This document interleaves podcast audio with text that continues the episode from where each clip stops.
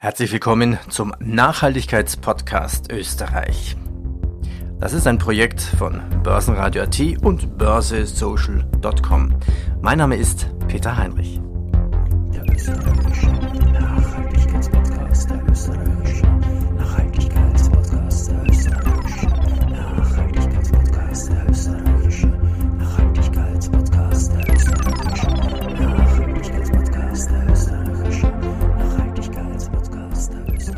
Der österreichische Nachhaltigkeitspodcast. Ja, und das ist ein Gemeinschaftspodcast. Die Gründungsmitglieder sind Paul Finger, Vienna Insurance Group, Immofinanz, Kostat, Swiss Life Select Österreich und die erste Asset Management. Ja, und der Nachhaltigkeitspodcast ist auf Börsenradio.at und den üblichen Podcast-Downloadquellen eben zu hören. Ja, und es sind weitere Partner für den Gemeinschaftspodcast dazugekommen, zum Beispiel Geisberg Consulting, WEB Windenergie, die ÖKB, Hypo Oberösterreich, PwC Österreich, RCB, Wienerberger und die TPA Group. Ja, und aus dem Börsenradiostudio begrüßt Sie diesmal Peter Heinrich. Unser Thema heute, Palfinger, der Nachhaltigkeitspionier. Schon 2003 veröffentlichte Palfinger einen Nachhaltigkeitsbericht. Und wo steht Palfinger heute? Ich begrüße dazu den Vorstand. Ja, guten Tag, mein Name ist Felix Strobichl, ich bin Chief Financial Officer der Palfinger AG. Und sind Sie auch Chief Nachhaltigkeitsofficer geworden? Jeder Manager und insbesondere jeder Vorstand muss mittlerweile Nachhaltigkeitsmanager sein. Es ist aber nicht einer verantwortlich, es sind alle verantwortlich und somit bin ich mitverantwortlich für das Thema Nachhaltigkeit bei Palfinger. Palfinger war ja eines der ersten österreichischen Unternehmen, das schon 2003-2004 einen Nachhaltigkeitsbericht herausgebracht hat. Ja, und auch einen der ersten Unternehmen war, das ab dem Jahr 2013 einen integrierten Geschäftsbericht veröffentlichte. Sie haben also schon wirklich sehr früh damit begonnen, sich nicht nur um das Thema Nachhaltigkeit zu widmen, dies zu leben, sondern auch ihre Aktivitäten aktiv und sehr detailliert zu kommunizieren. Also ist ja auch eine wichtige Investor Relation Aufgabe. Was bedeutet das eigentlich?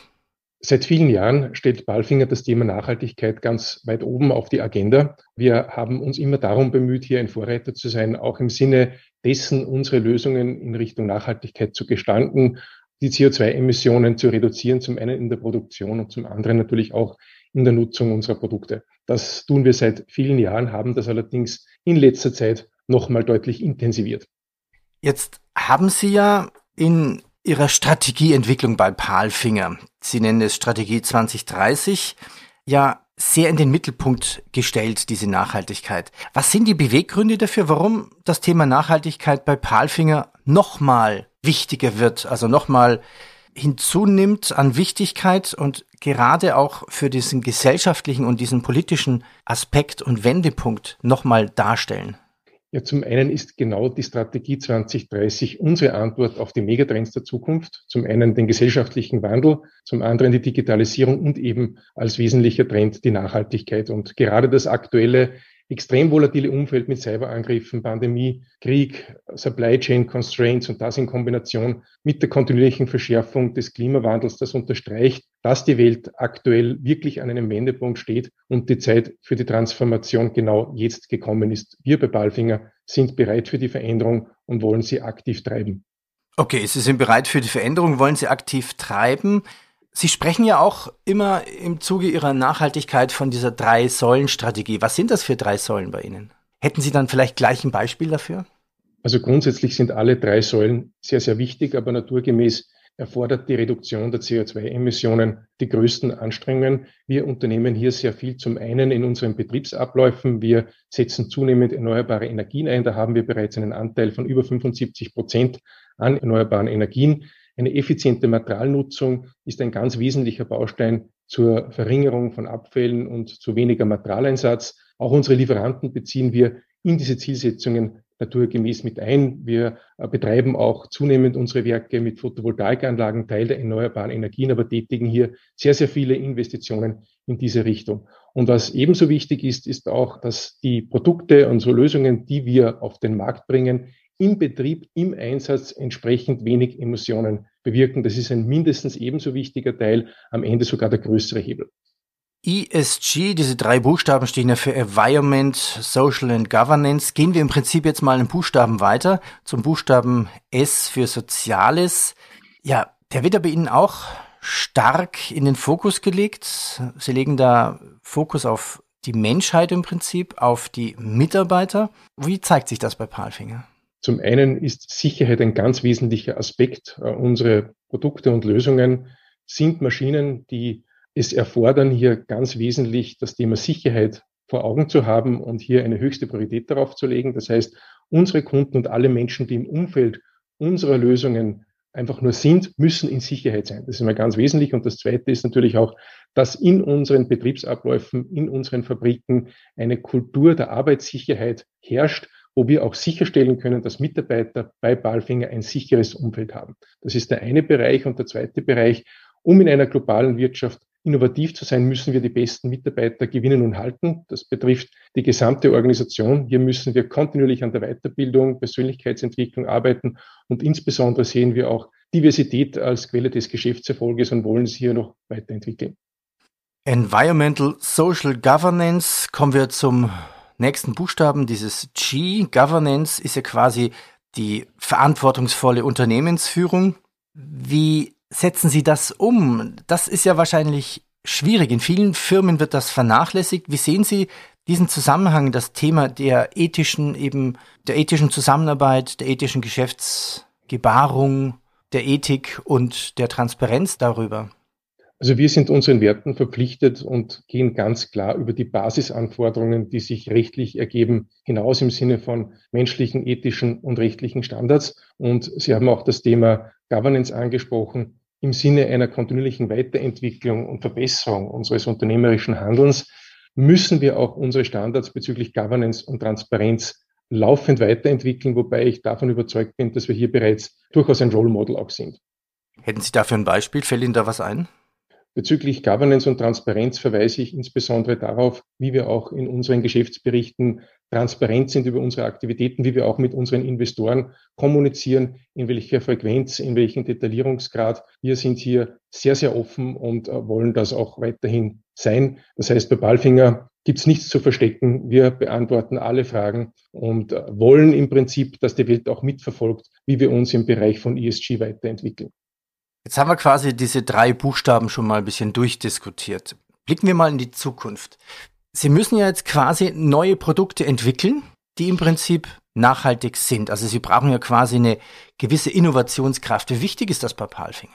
Innovation war immer schon eine Triebfeder von Palfinger und ist auch mitunter die Basis unseres heutigen Erfolges. Und wie Sie es ansprechen, gerade zum Entwickeln nachhaltiger Lösungen ist Innovation absolut zentral. Ich darf nur auf ein Beispiel verweisen. In Zukunft werden nicht mehr Diesel-LKWs, sondern Elektro-LKWs die Norm sein. Und dann wird es nicht mehr darum gehen, ein Gerät zu haben, das auf so einem LKW funktioniert, sondern insbesondere darum, hier auch Energieverbrauch zu minimieren durch Rekuperation, durch möglichst wenig Energieverbrauch etc. Damit kann man Laufzeiten verlängern, Akkus verkleinern und damit am Ende nachhaltig, also zur Nachhaltigkeit etwas beitragen mit unseren Produktentwicklungen. Das sind allerdings Themen, die durchaus viele Ressourcen erfordern und wo wir in Zukunft mindestens so viel Innovation brauchen, wie wir in der Vergangenheit schon bewiesen haben. Mhm. Vielleicht für die Hörer nur kurz erklärt, diese Rekuperation, was bedeutet das?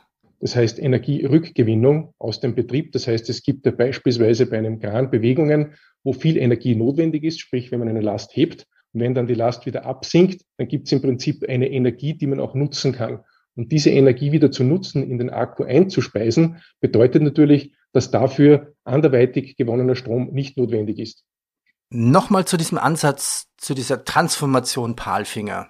2030 haben Sie es genannt, Go for Solutions and Go Digital. Das sind ja die Eckpfeile Ihrer Strategie 2030. Sie haben jetzt schon ein paar Beispiele genannt, auch diese, diese Energierückgewinnung zum Beispiel. Sie brauchen quasi innovative Produkte, um diese Nachhaltigkeitsaspekte umzusetzen. Aber wie sieht das eigentlich mit der gesamten Wertschöpfungskette aus?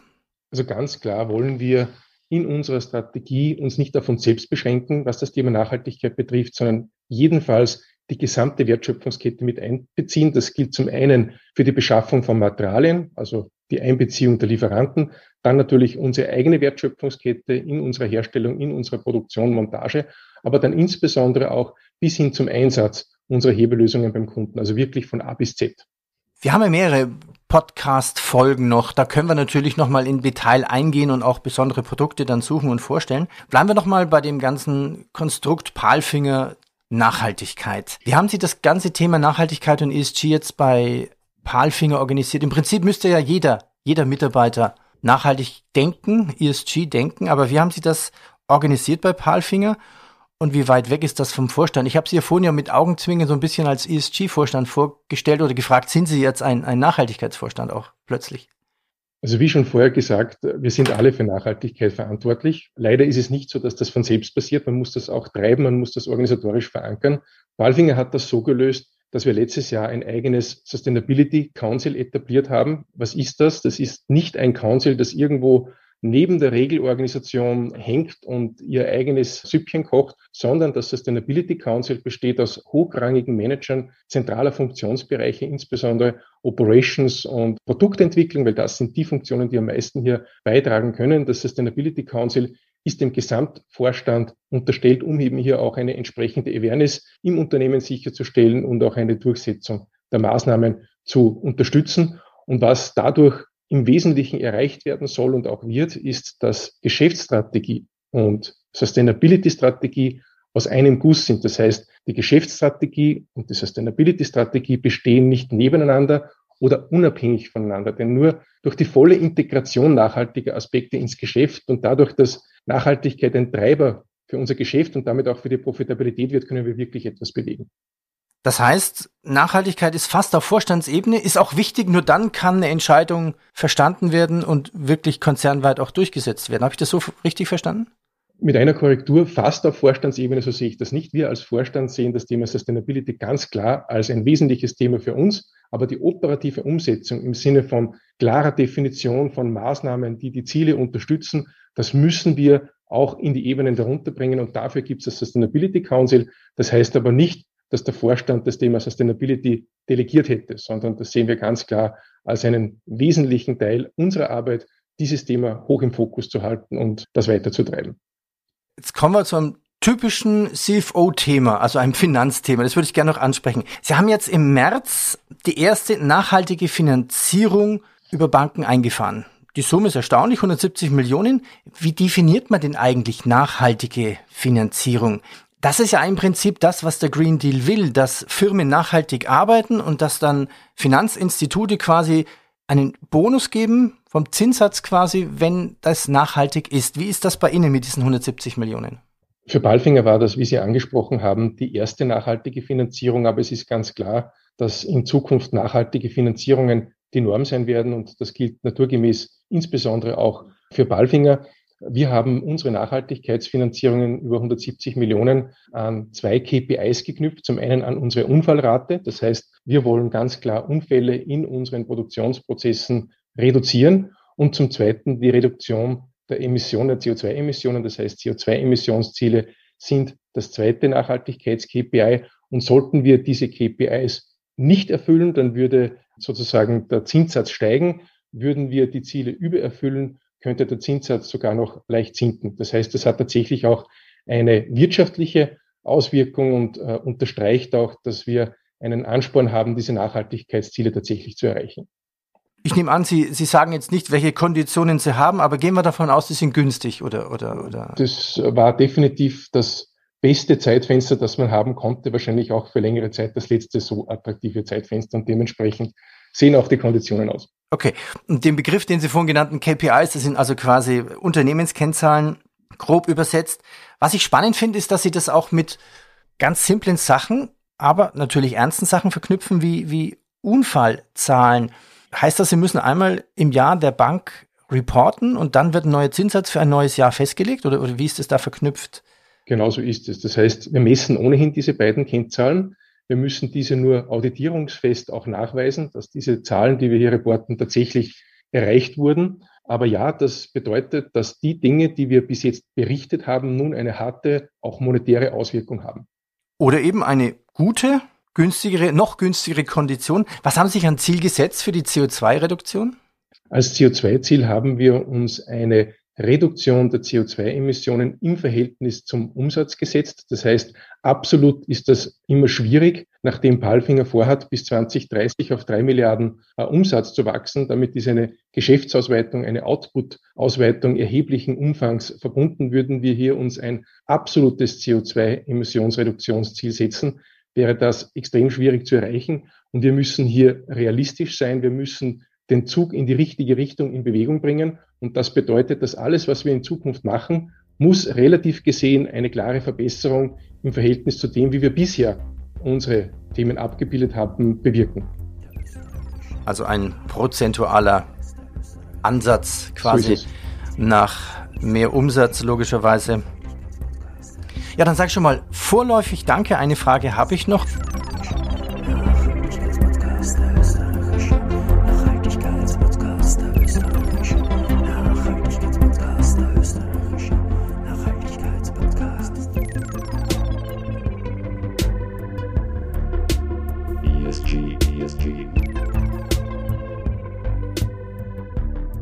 Das war der österreichische Nachhaltigkeitspodcast. Das ist ein Gemeinschaftspodcast. Die Gründungsmitglieder sind Paul Finger, Vienna Insurance Group, Immofinanz, Kostat, Swiss Life Select Österreich und die erste Asset Management. Und der Nachhaltigkeitspodcast ist auf Börsenradio.at und den üblichen Podcast-Downloadquellen zu hören. Ja, und es sind weitere Partner für den Gemeinschaftspodcast dazugekommen.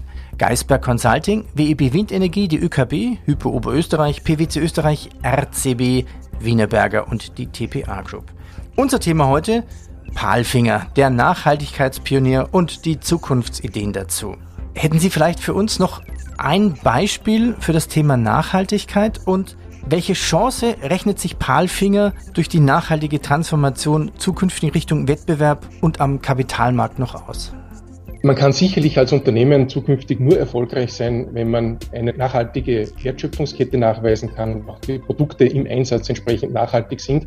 Andernfalls werden Kunden schlicht und ergreifend zu nachhaltigeren Mitbewerber wechseln, Mitarbeiter werden sich nicht angezogen fühlen von einem solchen Arbeitgeber und Aktionäre werden in nachhaltigere Investments investieren. Der Druck seitens des Kapitalmarkts steigt ohnehin verständig. Nachdem wir bei Balfinger diese nachhaltige Transformation eingeleitet haben und ein klares Ziel für 2030 vor Augen haben, sehen wir das Thema Nachhaltigkeit nicht nur als Notwendigkeit, sondern eigentlich als Chance und insbesondere als Chance uns zu differenzieren, auch gegenüber dem Wettbewerb und aus Nachhaltigkeit äh, Geschäft zu generieren. Und das betrifft insbesondere natürlich auch im Einsatz unserer Produkte die sichersten Produkte zu haben, die Produkte mit den geringsten CO2-Emissionen. Und da gibt es noch viele weitere Beispiele, wo Balfinger sich hier äh, auszeichnet. Im Wesentlichen ist das so, dass wir hier nicht von zwei, drei großen Hebeln reden, sondern eigentlich reden wir von zig kleinen Maßnahmen und nur mit vielen kleinen Maßnahmen kann man das Ziel einer Transformation in Richtung Nachhaltigkeit erreichen. Zu glauben, man kann ja mit zwei, drei großen Maßnahmen am Ende ans Ziel kommen, das ist Illusion. Das heißt, bei Balfinger gibt es eine lange Liste von Themen, die abzuarbeiten ist und hier einige wenige herauszugreifen, vermittelt immer das Bild, man würde nur diese wenigen tun. In Wahrheit sind es viele, viele kleine Schritte. Kann man gut nachvollziehen. Es gibt ja auch so die Idee, jeden Tag ein Prozent besser werden und dann hat man enorm viel schon erreicht. Herr Strohbichler, ich bedanke mich und mehr dazu in einem unserer nächsten Podcast-Folgen. Danke Ihnen. Vielen Dank. Wiedersehen. ESG. Der Rest